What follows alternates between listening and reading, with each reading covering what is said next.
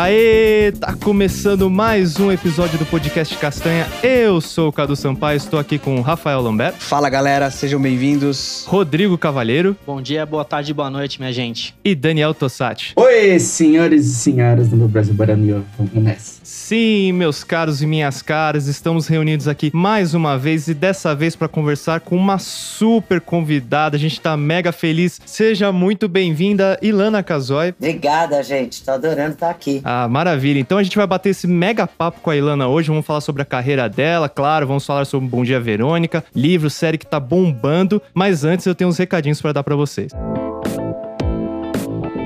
Muito bem, meus amigos, vamos para mais uma semaninha de recadinhos aqui no podcast Castanha. Recados relacionados ao episódio onde nós falamos sobre drogas, né? A regulamentação, especificamente falando sobre a maconha. A gente recebeu alguns comentários, né, Rodrigo? Um especial que você separou aqui pra gente. Isso, isso aí. Recebeu um comentário aqui de uma ouvinte e eu vou ler aqui para vocês. É, gostei muito do conteúdo, inclusive o material trouxe pontos que eu desconhecia. Eu certamente vou pesquisar mais a fundo sobre o tema e como é diferente quando a gente só fala sem ter conhecimento conhecimento, né? Chocada real. Me fez repensar algumas coisas. Obrigado. Bem legal esse comentário. Ah, legal, obrigado. A gente agradece também o comentário. E é parte do que a gente sentiu também, né, Daniel? A gente tava até conversando depois, quando o Eric até comentou sobre a relação da marconha. Marconha? Marcoeto. É. marconha do, do cilada lá. Pode crer, né? A maconha do bem, a maconha do mal, né? A maconha medicinal e tal. E a gente tinha uma concepção totalmente errada sobre o assunto, né? Sim, é. Eu acho que dentro dos episódios que a gente já fez, lógico,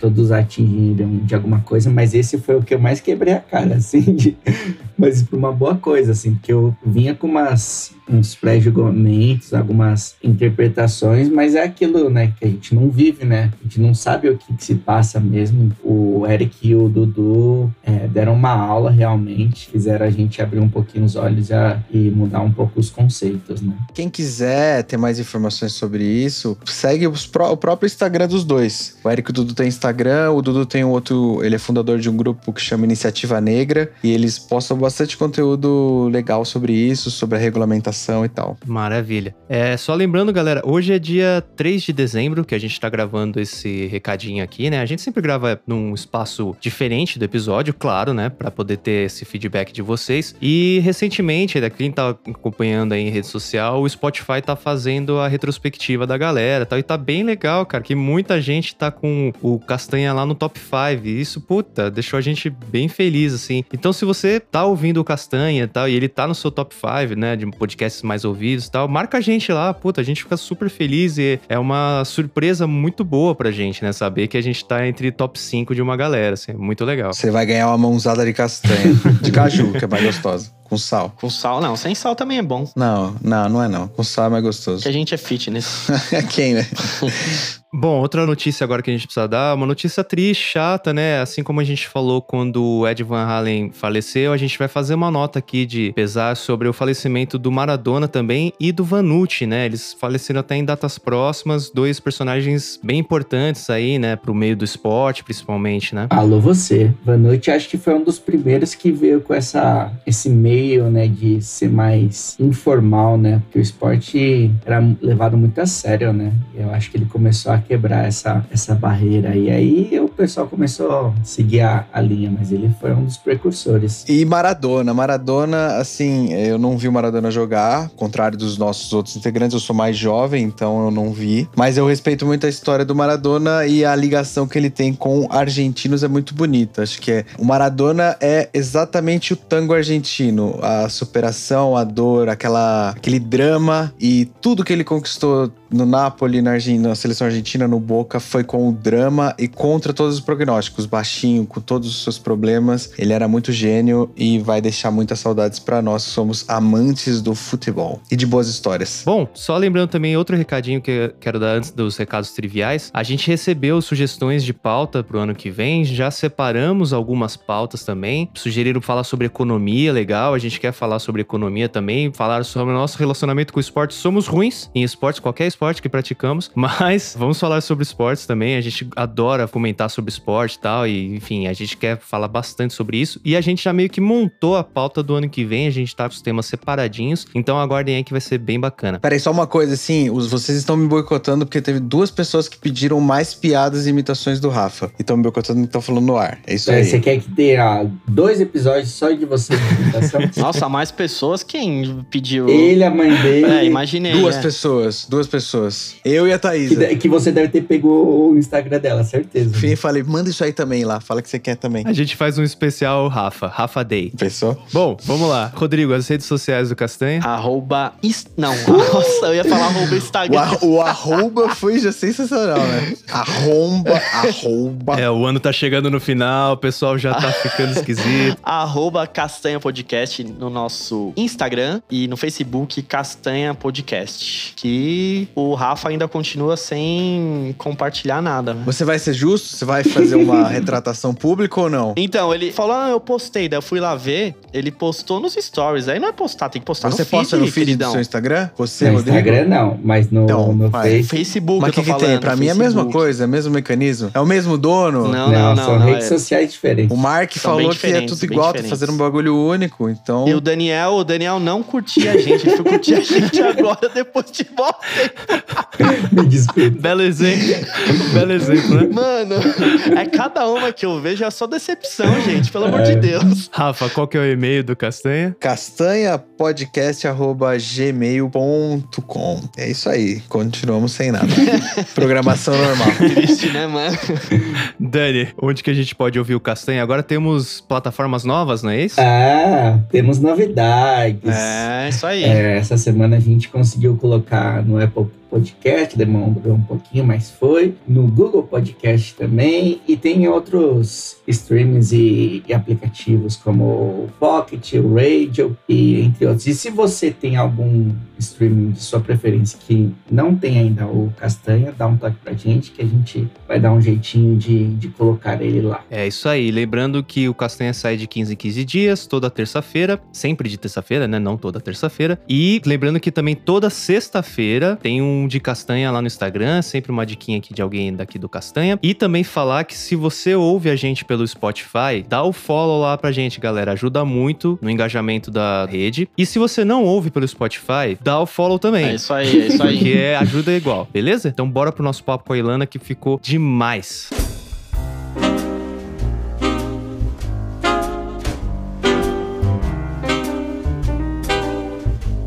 Bom, Ilana, desde já agradecer muito a sua presença aqui com a gente. Agradece a Claudinha, Rodrigo. É, eu agradeci A bastante, Claudinha agradeci bastante fila. já. Como é de praxe aqui no nosso programa, Ilana, a gente pede pro convidado, quando é a primeira vez aqui com a gente, falar um pouco de si. Então eu vou pedir pra você, por favor, Bom, mulher, 60 anos, loira, mas não burra, sempre no meio do tiroteio. Nas horas vagas, entrevisto assassinos em série, família e afins. Participo de alguns casos na vida real, que é o que realmente eu acho que é onde faz muita diferença. Esse entendimento que eu desenvolvi ao longo desses mais de 20 anos. E nas horas mais completas, sou casada com o primeiro namorado, era divorciada, reencontrei o namorado de infância, casamos e tenho uma família muito linda para onde eu sempre posso voltar, que eu acho que é isso que me faz ir. Me sinto segura, tenho um porto seguro para me abraçar, porque o trabalho não é fácil, é pesado. Eu, eu, lido, eu lido com a miséria do mundo, com as dores do mundo. São histórias que não têm final feliz de nenhum lado. Então, é esse, esse é meu trânsito. Signo aquário, ascendente aquário, por aí vai.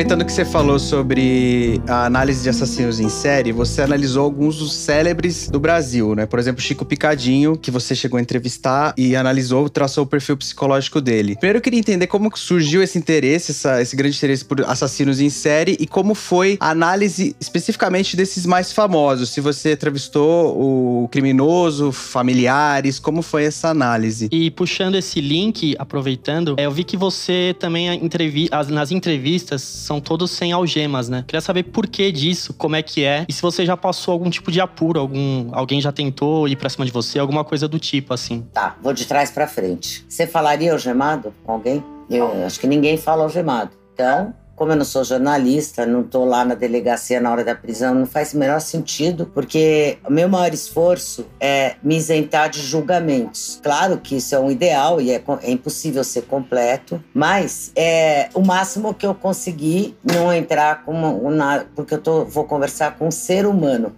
independente da qualidade desse ser humano. Tem melhores, tem piores. Tô ali no meio do inferno. Mas tô conversando com uma pessoa inteira. O crime, para eu saber o crime, eu não preciso entrevistar eles. Eu posso olhar no processo. Aliás, acho que o que eu menos falo com eles é sobre o crime que eles cometeram, porque é amplamente noticiado, tá fartamente descrito no processo. É o que menos me interessa, porque é muito fácil você julgar quando você vê só o recorte do crime, que é a pior parte da vida do cara, né? Vamos combinar que é o pior momento dele. Eu quero saber é antes, como é que foi, como é que. Quero saber o que ele fazia quando ele era criança. Ele empinava pipa ou lia gibi? Ou nada? Ou ia na igreja? Como é que era aquela vida? Quais eram os sonhos antes? Que qual era o objetivo? Quem eram os amigos? Eu tenho outra, outros trânsitos para conversar com eles ou elas, independente do, do, crime em si. Eu não faço, não é que eu fiz exatamente um perfil. O Chico Pecadinho, por exemplo, eu publiquei a entrevista que eu fiz com ele. Você provavelmente, Rafael, fez o perfil. Você, Rodrigo, também. Daniel, Carlos, cada um entende ali, mas tem a oportunidade de entender uma pessoa né, inteira que está contando ali. Todos eles, em geral, têm uma infância em vermelho, que eu chamo. Você tem fatores bio, sócio, psico, todos esses fatores vão se juntar para transformar eles no que eles se tornaram.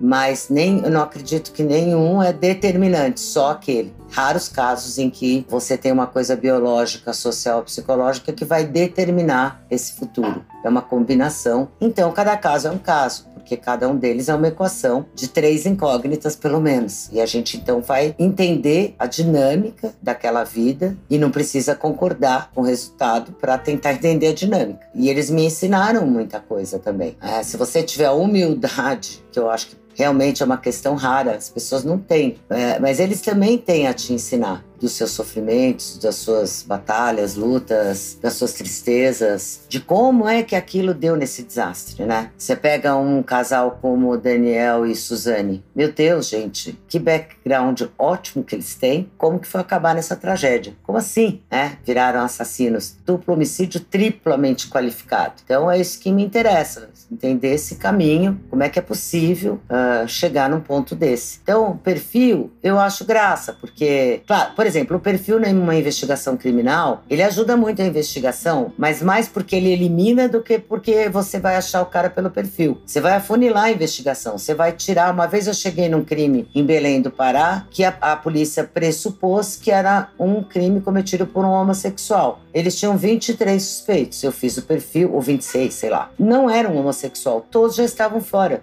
É, então, o perfil pode ajudar a prever quando é que ataca, de quanto em quanto tempo, se você vai fazer uma campanha ou não, o que, que você tem que procurar quando você acha um suspeito no histórico dele. Será que ele fez exército? Uh, será que ele. Enfim, todas as coisas que podem te ajudar. E para isso serve muito bem e vai mudando. Não tem um perfil, que a cada informação que a investigação traz mudou o perfil, muda tudo. E a mesma coisa, e, e quando você pode fazer o perfil depois? Pode, mas para que mesmo? Para TV, para o podcast. Eu acho, eu me sinto meio desconfortável, porque o perfil não é como uma análise psicológica, né? Que você vai, ah, então vou contar para você. Você acha que o Chico Picadinho que eu entrevistei é o mesmo que cometeu os crimes 30 anos depois? Não. Eu acho que ele já morreu muito. Com certeza.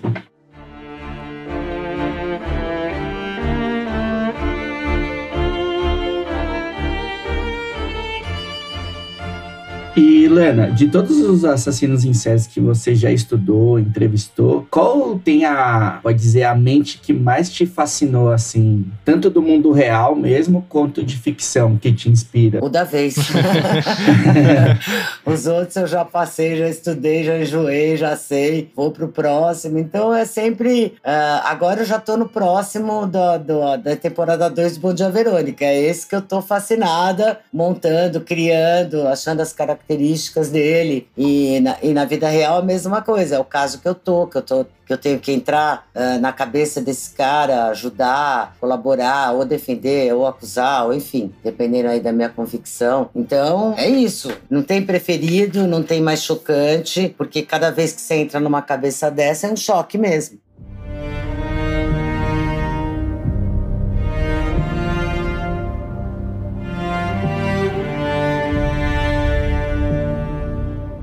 Eu queria te fazer uma pergunta sobre. Você citou o caso da Suzane dos Cravinhos e você escreveu duas histórias diferentes: a história com a versão da Suzane e de um dos Cravinhos. Eu queria entender por que, que você chegou nessas duas histórias. A gente até imagina, mas por que essas duas histórias? Se você acredita que tem algum. que uma das duas é verdadeira ou tem alguma terceira que seja, que normalmente é, né? A terceira. Aí você falou de perfil psicológico da Suzane, mas assim, eu já li muita coisa sobre a falta de empatia, a falta de sentimento de remorso que a Suzane demonstra. Se você puder falar alguma opinião sobre como você identifica nela esses, esses traços de psicopata, se é possível isso, se você identifica, então. Bom, a história é a seguinte: eu, é, eu escrevi esses, fil esses filmes pro, com o Rafael Montes, né? Uh, meu parceiro de ficção, bem constante. E aí, você imagina que ele tem, eu tenho 60, ele tem 30. Então, quando aconteceu esse crime, ele tinha 12 anos. Memória zero. Tudo novo. Não, não tem nem ideia, né? Eu não pegava esse processo desde o júri, lá desde o livro, 2006, eu acho. Então, já 15 anos, 14 anos atrás. Essa distância me ajudou contando pro Rafa, a gente lendo. A gente percebeu que tinha duas histórias muito nítidas ali. Não foi tão claro para mim durante o júri, tá? É interessante isso. Que quando você tá muito envolvida com uma história, que nem eu tava, porque desde 2002 eu acompanhava aquela história, acompanhei na perícia, acompanhei na polícia, acompanhei na promotoria, acompanhei no, no, no, juiz. Eu ia toda semana no fórum, acompanhei todas as audiências, estava sentada no plenário durante o júri e a emoção é muito forte. 14 anos depois, sem nenhuma emoção, olhando aquilo tecnicamente, com muito mais distância, e tentando contar essa história pro Rafa, né? E aí, ao contar e ao ler, e ele também falando, nossa, mas você tá me contando duas histórias completamente diferentes. Tava mesmo e com algumas referências, que aí a gente começou a buscar referências como The Affair, por exemplo, que eu tinha assistido, que eu adorei, que são pontos uhum. de vista.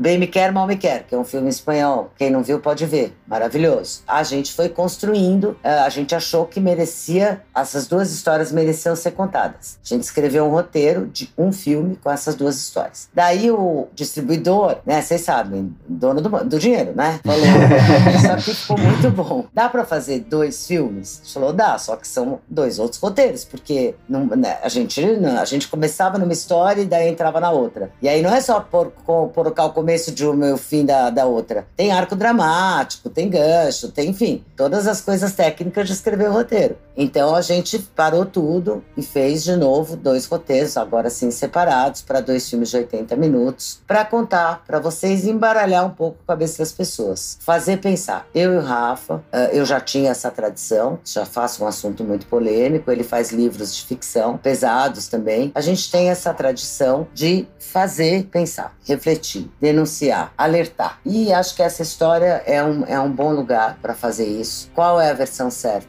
Todas porque cada um tem a sua verdade e o seu universo como enxergou. Eu não posso dizer que é, tem um monte de mentira lá, claro, que todo mundo mente mesmo, eu, você e eles também. Tem um monte de verdade e tem como cada um interpretou, porque se eu te mostrar uma caixinha de maço de cigarro e você jura que você está vendo uma coisa, eu juro que eu estou vendo outra, é? E aí isso, você está falando a pura verdade, que está vendo uma foto que fica atrás da caixinha, assim assado, e eu juro que tem foto nenhuma aqui. Vou jurar até morrer que não estou vendo nenhuma foto. Quando você põe em 3D, que é o que a gente tentou fazer, que é esse giro. Bom, aí pode ser que todo mundo veja tudo, ou quase tudo, ou que é possível da gente depreender daquela história. Sobre a questão da psicopatia, eu acho interessante, porque nessa banalização do termo, a gente não existe mais pessoa má, né? Existe a pessoa boa e a psicopata. No meio disso não ficou ninguém. A sala tá vazia. Não acho tão simples assim. Nenhum deles, o Daniel nunca foi nem examinado. A Suzane, que foi avaliada para ver se ela saía ou não, não é um exame diagnóstico. O psiquiatra não pegou ela para fazer um diagnóstico. Ponto um. Ponto dois. Psicopatia não é uma doença mental, é um transtorno e é um transtorno que tem graus, uma gradação. Em certos graus, precisa ter, gente. Todo mundo tem algum grau. Se você pegar profissões, por exemplo, que precisam de que a pessoa que está naquele lugar tenha algum grau, porque senão, se, ela, se você pegar uma pessoa super empática, cheia de remorsos, jura que você tomar um tiro, você quer que ela te atenda na entrada da emergência, vai chorar com a sua família. Tem que ser mais frio, né? É, você queria ser o bombeiro do 11 de setembro? Ah, você precisa ter uma. Você quer, você quer ser o BOP e ter que fazer uma ação dentro de uma zona perigosa? Que seu coração tá na boca, você consegue controlar aquilo? E é, é isso. Então, tem, tem um paraquedista, uma drenagem, gente que gosta de escalar o Himalaia eh, e sabe que não sei quantos por cento morrem no caminho. Então, é assim, são graus e são benéficos ou não, dependendo do conjunto que a pessoa é. E eu não sei se para ser mal precisa ser, ter quanto grau de psicopatia. Claro que existem os psicopatas do grau máximo, é, e a gente tem nos assassinos em série alguns desses indivíduos. Doente mental quase não tem, não tem nem 10%. Doente mental é pouquíssimo violento, é raro ser violento. Não, não costuma cometer crime. Não é o universo do criminoso. E eu quero saber onde é que cabe a pessoa que mata por dinheiro, por vingança, por ciúme. Sei lá, tem sete pecados capitais que continuam na moda, né? Cobiça. É, e assim, isso também traz o que pra gente? Tá bom. Ah, puxa, ela é ou ela não é. Não sei o que, que isso traz de entendimento. Traz um conforto de colocar esse assassino numa caixa longe da gente. Bom, se eu não sou e ele é, nós somos diferentes, não pertencemos à mesma espécie. Então, pertencemos. É triste, mas assim é. Então, eu acho que não, não traz uma um pensar sobre isso. Não tem remédio. O que, que é tratar isso? É difícil. Você realmente, uma pessoa como o Pedrinho Matador, por exemplo, ele não tem remorso nenhum, de, na zero que ele fez. Ele é diagnosticado, tá? Você nunca vai conseguir convencer ele, que até aquele argumento básico, mãe chorar choraram pelos seus crimes, ele fala: nenhuma mãe chorou, só tinha filho traste aqui que eu matei. Então é um entendimento completamente particular, é a cartilha dele. Ele não sente nenhum remorso de fato. Como é que você vai convencer ele a não cometer mais crime? Porque ele tá fora, tá vivendo uma vida ótima, escreveu um livro. Você vai falar para ele: olha, não se deve matar? Por quê? Né? Para ele, ele fala, ai, doutora, a senhora dá tanta importância para matar, morrer, é assim mesmo. A vida é assim. Ele não vê nisso, porque ele fala, meu avô matou, minha avó matou, minha mãe matou, meu pai matou. Não, é, qual é o problema disso? Mas você consegue convencer ele que é muito ruim para ele, que ele vai voltar a ficar preso. Então, aí você tem uma ressonância. Você tem que entender a cabeça com quem você está falando. Isso, gente, vale lá em casa, para o marido, para a mulher, para os filhos. Tenta entender a cabeça de com quem você está falando, para você falar numa linguagem. Se adianta você falar numa linguagem científica, científica com uma criança. Seu resultado vai ser zero na educação. Pode ser ótimo o seu texto, mas não, não tem ressonância. Então eu acho que é importante você entender a cabeça do outro, seja para qualquer coisa, desde educar filho, conviver socialmente, em família, nos negócios, é ótimo. É os caras que entendem, a, admiro tanto os caras que. Estelionatário, por exemplo, que entende a cabeça da vítima, eu acho maravilhoso. É porque ele sabe exatamente o que, que ele, que onde que ele está colocando a esperança ali do ganho fácil, por exemplo. É interessante antes, tem que entender a cabeça daquele comportamento. É, nesse caso que você estava comentando, o repreendimento moral não basta para ele, né? É que a gente, por exemplo, você moralmente você não quer matar, além do que você sabe que você vai sofrer consequências perante a sociedade, né? Você vai ser preso, enfim. Para ele você não apresenta esse argumento, né? É errado matar, né? Porque é porque ele não acha, não... mas é que ele não acha mesmo. Você vai fazer o quê? Catequizar? Até as religiões para ele,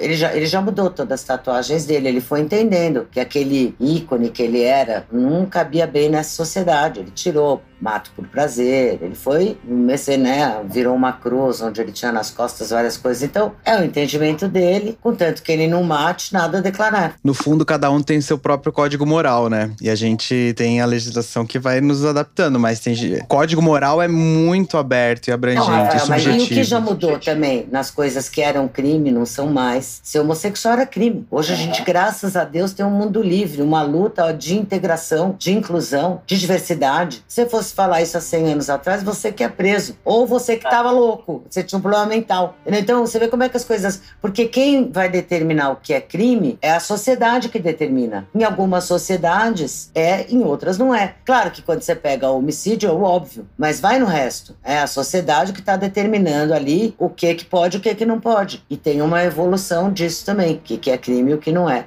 às vezes uma involução, dependendo do caso. A gente tem que parar. E, e onde é que está Deus nessa história? Deus estabeleceu lá sete pecados, dez mandamentos. Não saiu muito disso, né? Ainda estamos aí transitando. Isso estou falando do Deus judaico-cristão. Agora, uhum. vai pro resto. Tem outras tantas Exatamente. coisas. Ah, o maior pecado comer vaca. Bom, aqui não é. Na minha não é. Daí se você, como é que é o comportamento social aí que vai reger.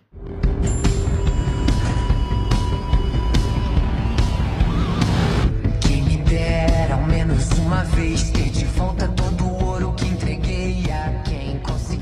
Bom, eu queria partir então pra gente começar a falar um pouco sobre o Bom Dia Verônica. E antes de eu fazer uma pergunta aqui pra Ilana, eu queria só dar uns dados pra quem tá ouvindo a gente. O livro Bom Dia Verônica ficou top 10 vendidos dentro da Dark Side Books, se não me engano, ficou em primeiro durante muito tempo. Mais vendidos na Amazon. A série top 10 mais assistidas do Brasil. Então, assim, tá fazendo barulho gigantesco e é muito merecido. A, a edição da Dark Side tá lindíssima, tá lindíssima, é impecável. E eu queria perguntar pra você, Ilana, como que é escrever com uma outra pessoa? Uma loucura. Como, como é esse processo de escrever a dois? Bom, eu nunca tinha, eu nem imaginei que eu ia fazer isso. Acho que o, Ra- o Rafa é mais fácil que eu nesse sentido, porque ele é mais. Ele gosta de conversar com várias pessoas, trocar. Eu já sou mais quieta aqui no meu canto, né? Eu nunca tinha pensado nisso. Eu topei essa viagem. Um pouco o pseudônimo foi por isso, porque a gente não sabia nem se ia dar certo, se ia sair um livro. E tinha que achar uma, uma metodologia. A gente encontrou um jeito. Bom, ele mora no Rio, mora em São Paulo, já tinha essa, essa dificuldade de cara. E, e mesmo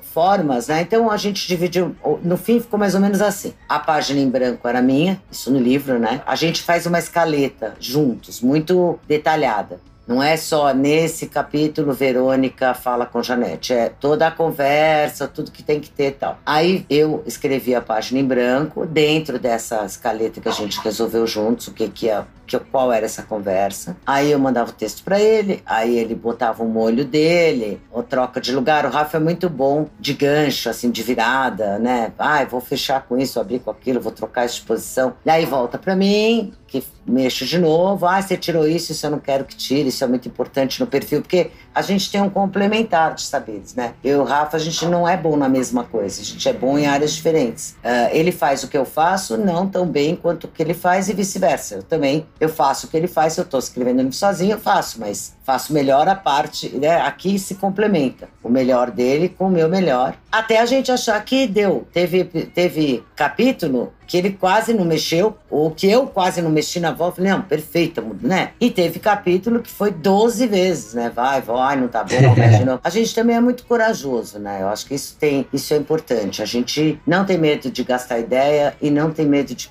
jogar fora e começar de novo. Eu acho isso muito importante. E para a série, o esquema foi diferente, porque o Rafa eh, é o criador da série, ele que fez, ficou responsável pela adaptação, ele tem um, uma carreira no audiovisual, trabalhou na Globo, trabalhou com novelistas, então essa era a carreira dele, portanto, tecnicamente apto para fazer essa adaptação, mas muito generoso, a gente fez juntos, né? E isso foi legal, porque não, não perdeu a essência. É diferente, são linguagens, não dá, gente, para fazer de um livro exatamente uma série, nem vice-versa. É, porque é, são linguagens diferentes. Quem está vendo espera uma coisa quem está lendo espera outra. Esse é o, o grande trabalho. Trabalhar para quem a gente, com quem a gente está. De novo, entra o perfil, né? Veem, com quem nós estamos falando? Que tipo de público é esse? Perfil sempre é útil. Então, a gente está falando com pessoas de audiovisual, às vezes dos dois. Às vezes são pessoas que são ocupam os dois mundos. E muita gente cobra, ai, mas eu achei o livro melhor. Legal, perfeito. Ah, mas eu prefiro mil vezes a série. Tá bom também. É porque é diferente mesmo, e é pra ser. Por isso que chama adaptação, né? Tem coisa, eu assistindo a série, eu falo assim, hum, isso aqui funciona melhor no livro. E há outras, outras coisas, não, isso aqui funciona melhor na série. Exatamente isso que você falou. Pra mim, a interpretação, por exemplo, do, do Moscovis e da Camila Morgado foi algo assim Foi que genial, né? explodiu, sabe? É, Eles foram incríveis. Mas se você deu tanto-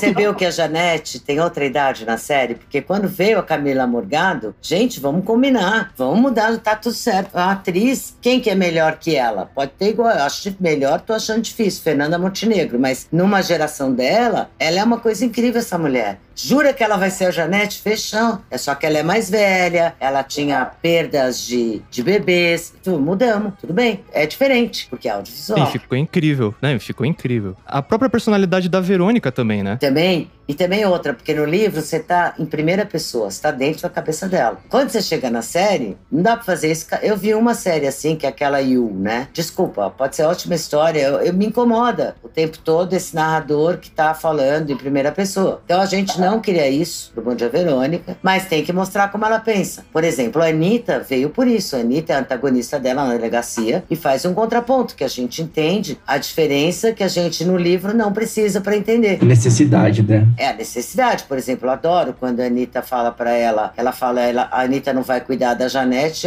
e a Anitta responde, é claro, não sou babá, sou polícia. Entendeu? Que é uma mentalidade. É, e no livro você escreve diferente. Você fala, ah, eu me preocupo com ela, o que, que vai acontecer. Não cabe esse texto não no audiovisual. E assim vai, né? Então acho que teve muitas. Teve que fazer mesmo coisas muito diferentes. Eu gostei. E o que é, o que é possível ver também, né? Porque no livro, você imagina, eu não sou responsável por aquilo. O grau de violência é você que determina, do que você constrói na sua cabeça. No audiovisual, quem determina sou eu. Eu acho que tem coisa no livro que realmente não cabe no audiovisual. Seria o que a gente chama na cena do crime de overkill. Não precisa.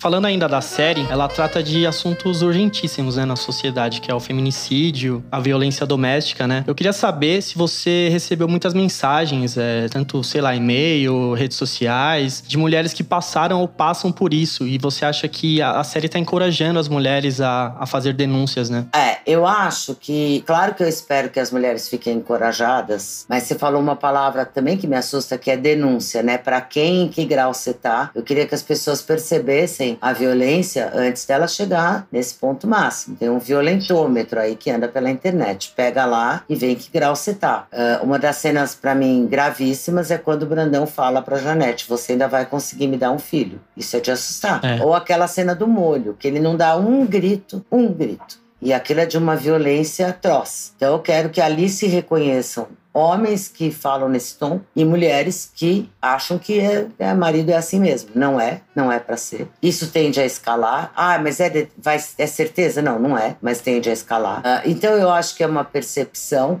não só da denúncia, mas também do conteúdo. O que, que é agressivo, né? o que, que é violência. A, a, Verônica, de certa forma, também sofre um tipo de violência. Ela está sempre entre a casa, a família, o trabalho, sendo pressionada. Você não veio, você não dá. Tanto que ela, um, um dia, adorei fazer aquele diálogo, que ela chega na, na, na cama do filho e fala: é, Como é que eu sou, né? Você acha que eu sou muito ruim de mãe? E ele fala: Mãe, você é foda, né? Porque é difícil mesmo. Eu sou mãe que trabalho, eu sou vó que trabalha. Gente, vocês não sabem como é que é ser vó que trabalha. Todo mundo fala de mãe e não fala de vó. Isso é difícil, porque as outras. A minha avó me curtiu muito mais do que eu consigo curtir meus netos. Eu trabalho que nem uma louca. Então, eu acho que a gente quer chamar atenção. Eu quero chamar atenção também para essas meninas que chegam na rodoviária e caem nesse conto do vigário. Por favor, né? tem limite para sorte também. É, jura que você achou que você teve sorte? Você foi assim? Então, e, olha, muitos assassinos já agiram assim pura e simplesmente. Então, eu acho que a, as polícias têm que se reconhecer também. Acabou de acontecer. Vocês acham que é ficção? Aí me vem a, a Mari Fé, caso dela. É. Aí você fala, nossa, isso é pior ainda do que o que a Anitta fez com a Tânia, né? Você acha que você está escrevendo uma caricatura, passa dois meses, sai um interrogatório de verdade, uma vítima completamente humilhada, esmigalhada ali, exposta, chorando, com razão. Eu acho que são várias coisas para. Não dá para falar de tudo.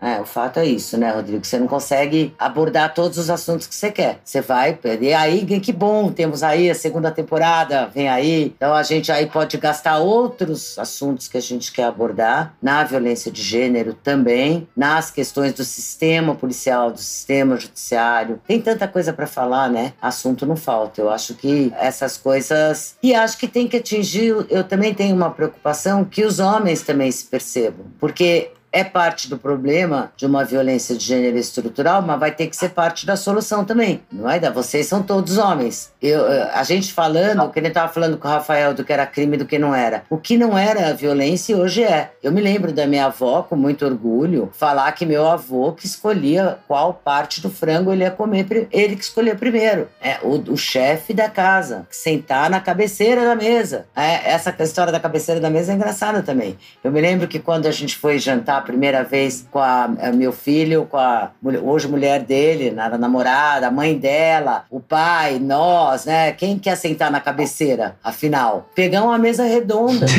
Resolveu o problema. A, mas a gente tem uma sociedade cheia desses poderes e regras e coisas que a gente não antigamente não eram violentas, hoje são extremamente violentas. E eu acho que a gente quer trazer o mundo também para prestar um pouco de atenção nisso. Eu acho que o audiovisual não, nem se compara com o livro, porque atinge milhões de pessoas no mundo inteiro e é um bom método de educar. Eu acho maravilhoso, é um bom instrumento de educação. Porque vocês vão me perguntar, então já vou responder. Como diminuir a violência? Educando. Como diminuir a criminalidade? Educando. Como diminuir a reincidência? Educando. Tudo vai passar pela educação, tudo.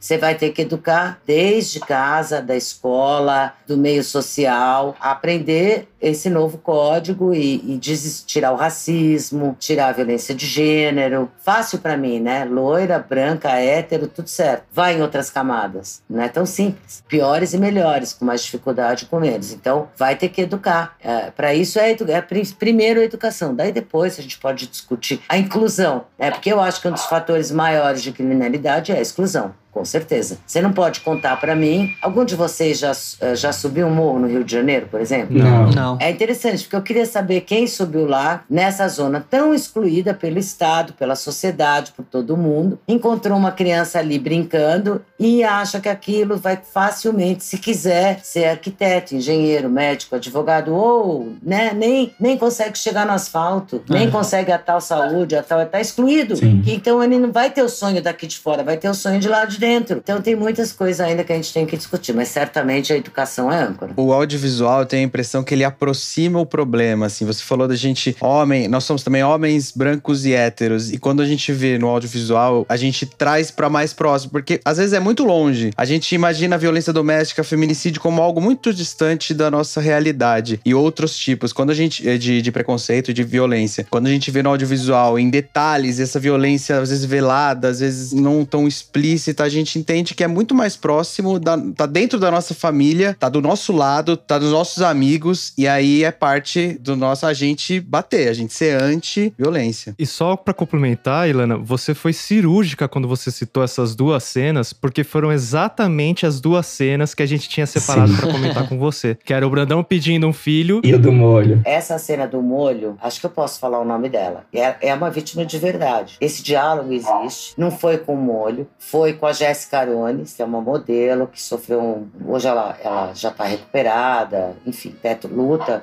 para deixar isso visível. Ela fala, dá palestras. E caiu na, no Facebook, eu não me lembro, pela UOL, enfim, caiu uma gravação que ela fez uh, do marido e a gente procurava, eu, Rafa, e a sala de roteiro inteira, uma cena que pudesse mostrar. Porque você, no audiovisual, você tem que condensar numa cena, dizer várias coisas, né? E foi quando a gente se deparou com, esse, com essa gravação que ele falava para ela: se você vai fazer, faz direito. E sem erguer a voz, que é, é muito chocante. É assustador, né? É, é, como assim? O cara não dá um grito, né? Não dá um alerta. E eu até hoje tenho usado uma figura que eu adorei, que eu achei aí nas minhas leituras, que é a do sapo, né? Porque se você jogar o sapo na água fervendo, ele pula, ele não morre. Mas se você puser o sapo na água fria e ligar o fogo embaixo, ele nem percebe que esquenta e morre. E acho que as mulheres que ouvem um discurso desse não estão entendendo que são o sapo na panela, a água tá morna, mas vai esquentar. Gente, se vocês pudessem olhar o que eu vejo de relatório, hoje existe um, um questionário, já existe no DHPP, no DHPP, olha eu, na delegacia, na DDM, na delegacia da mulher e também nos juízes de avaliação de risco. Então, quando chega uma pessoa, uma mulher, ela vai preencher esse relatório. Vocês não podem imaginar como é diferente para cada um que é violento. Tem mulher que responde assim: Você apanha? Não. Não apanho. Já apanhou? Não, nunca apanhei. Já tomou um empurrão? Ah, empurrão já sim. Uh, já teve algo, já te causou algum roxo, algum hematoma? Ah, bom, isso já. Como assim não apanhou? Se ela já ficou roxa, se o cara já empurrou, como que ela não, não sofreu? Não apanhou? Mas para cada um, depende também do que você viu em casa. Como é que era seu pai com a sua mãe? Todo mundo falava antigamente, ai, a gente grita mesmo, a gente é italiano. Oi, né? Que, onde está o italiano nisso? Eu quero o italiano que não grite. Adoro, mas não, não, não, isso não pode ser certo. E essa cena do molho foi de uma história real e aí ela, ela não sabia, né? E ela me ligou um, um dia aí, conseguiu meu telefone e falou: Olha, eu, eu vivi uma coisa dessa, porque eu não conhecia ela. Eu achei até muito parecido. Eu falei: Jéssica, você tá de brincadeira? É a sua gravação mesmo. porque é uma das agressões mais sofisticadas que eu já ouvi.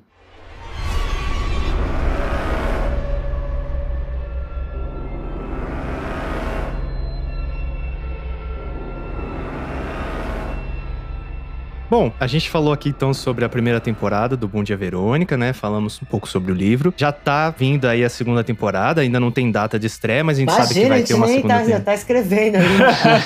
Já, mas a gente sabe que vai ter uma segunda. E o plano também é fazer uma trilogia dos livros, né? O próximo título seria então Boa Tarde, Verônica. Isso. É. Eu queria saber de você, Ilana, o que, que você pode falar pra gente e o que, claro, que você não puder, não fale, mas o que você pode falar do que tá pra chegar pra gente? Vou tentar falar o que eu posso. Bom, Carlos, é o seguinte. Claro que tudo que a, a Verô passou modifica a Verô, né? É impossível você passar por tudo aquilo. Eu, eu também não posso dar spoiler, então não, não vou pegar os traumas principais aí, mas claro que a pessoa é, é transformada. Mas eu quero lembrar vocês que eu e Rafael Montes não somos em branco e preto, tá? A gente ama zonas cinzentas. Então, para nós não tem resposta fácil. Ah, daí isso é. Eu vejo gente tentando adivinhar, mas muito assim, 0 ou 10. É, calma, gente, tem muitos caminhos para explorar. A gente está feliz de ter essa oportunidade também no audiovisual. No livro a gente teria. Agora nós vamos ter uma experiência interessante, porque a gente escreveu um livro e adaptou para série. E agora a gente está escrevendo uma série no meio que a gente estava no livro. Quanto será que essa série vai agora fazer um caminho inverso e influenciar também o livro. A gente só não reclama porque a gente plagia a gente mesmo, né? Tá tudo em casa. Mas é, traz outros pensamentos, principalmente uma sala de roteiro, onde vão participar com a gente dois outros roteiristas. Então vai ser uma troca importante. A série, primeira temporada, já influenciou Boa Tarde. Por exemplo, Anitta. Anitta é alguém que surgiu na série, mas claro que a gente levou Boa Tarde, né? Pro livro, é evidente ficou ótimo ali. Então, um antagonismo que deu muita ação, foi importante e tal. Tem coisas que a gente no livro ia contar só no livro 2, como a máfia, que já foi mencionada na primeira temporada no Cosme audiovisual. Damiano. Exatamente. Já estava no livro 2, que a gente já tinha começado. É, e a gente trouxe pra série, antecipou na série, e no, no primeiro livro ainda não tá. Tem essa mescla. Eu não posso te falar muita coisa, não, porque a gente está muito aberto. Falo para todo mundo que está escutando a gente. A gente lê o que vocês escrevem, tá? A gente lê os anseios de todos os leitores. Gente falando, ah, eu quero uma Verônica, vai matar todo mundo. Legal. Ah, eu quero uma Justiceira, né? é, tem um monte de gente, não, eu quero uma Verônica que vai, matar, vai ver que esse não é o caminho. Então eu acho que a gente tem que estar aberto, tem que ouvir. A gente conseguiu um lugar, eu considero muito privilegiado, muito importante. Com o sucesso da série, ele traz uma responsabilidade também. né? a gente está sendo ouvido. Visto. Então a gente também quer ouvir. Então a gente lê tudo. Tudo que vocês escrevem, né, a gente acompanha, conversa sobre, medita. Nunca vai ser possível agradar 100% das pessoas 100% do tempo. É, e a gente também precisa é, manter o que a gente é. Não somos pessoas leves, não somos é, escritores assim, com, por enquanto, pelo menos. Eu tenho projetos de escrever outras coisas diferentes e mais leves, mas não é esse o caso aqui. Então eu acho que a gente está. Nossa, a gente está. Eu sonho com a Verônica, né? Acordo e durmo com todas essas histórias. Acho que vai sair bem legal.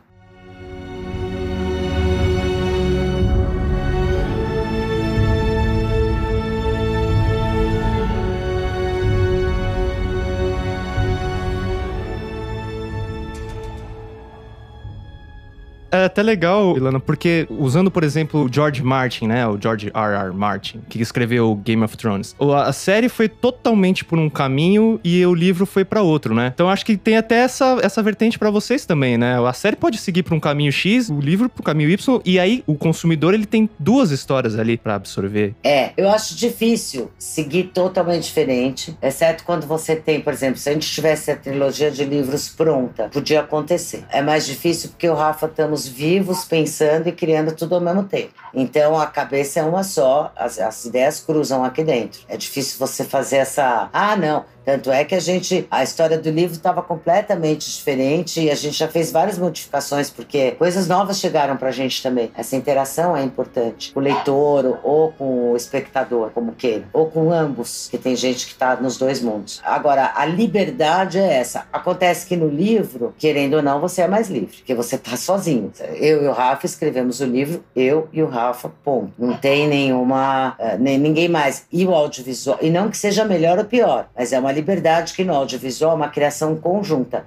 Eu e o Rafa não criamos sozinhos a série Bom Dia Verônica. A cada camada entraram os roteiristas na sala. Entrou a chefona nossa da Netflix, que é quem cuida do texto, aprova ou não, as duas que aprovam ou não as primeiras as versões de roteiro. Entrou toda a produção, entrou o diretor, que pôs a visão dele, entrou o figurino, entrou maquiagem, entrou fotografia, entrou direção de arte. Como é que é? Não é o quarto, é o quarto que eu imaginava da Janete? Não, gente, ficou bem bom, né? Poderia ser, entendeu? Mas não fui eu. Então, e, e todo esse conjunto de criadores é daí que nasce a série Bom Dia Verônica, que já não é de uma autoria, porque no livro, quando você lê meu livro, o autor sou eu, Rafa e você, é, que está imaginando o seu, o, o seu quarto, a roupa que você poria naquela mulher, se ela é magra, se ela é gorda, é, então, ah, se ela é alta, se ela é baixa, enfim, você que está fazendo ali. Somos três autores. Ah, e na série é, é uma multicriação, que eu gostei muito de participar desse processo. Eu acho que enriquece bastante. É, e, nossa, só cresce, né? É muito legal. Vou deixar um enigma. A gente vai mudar de assunto sem mudar de assunto. Ah, perfeito.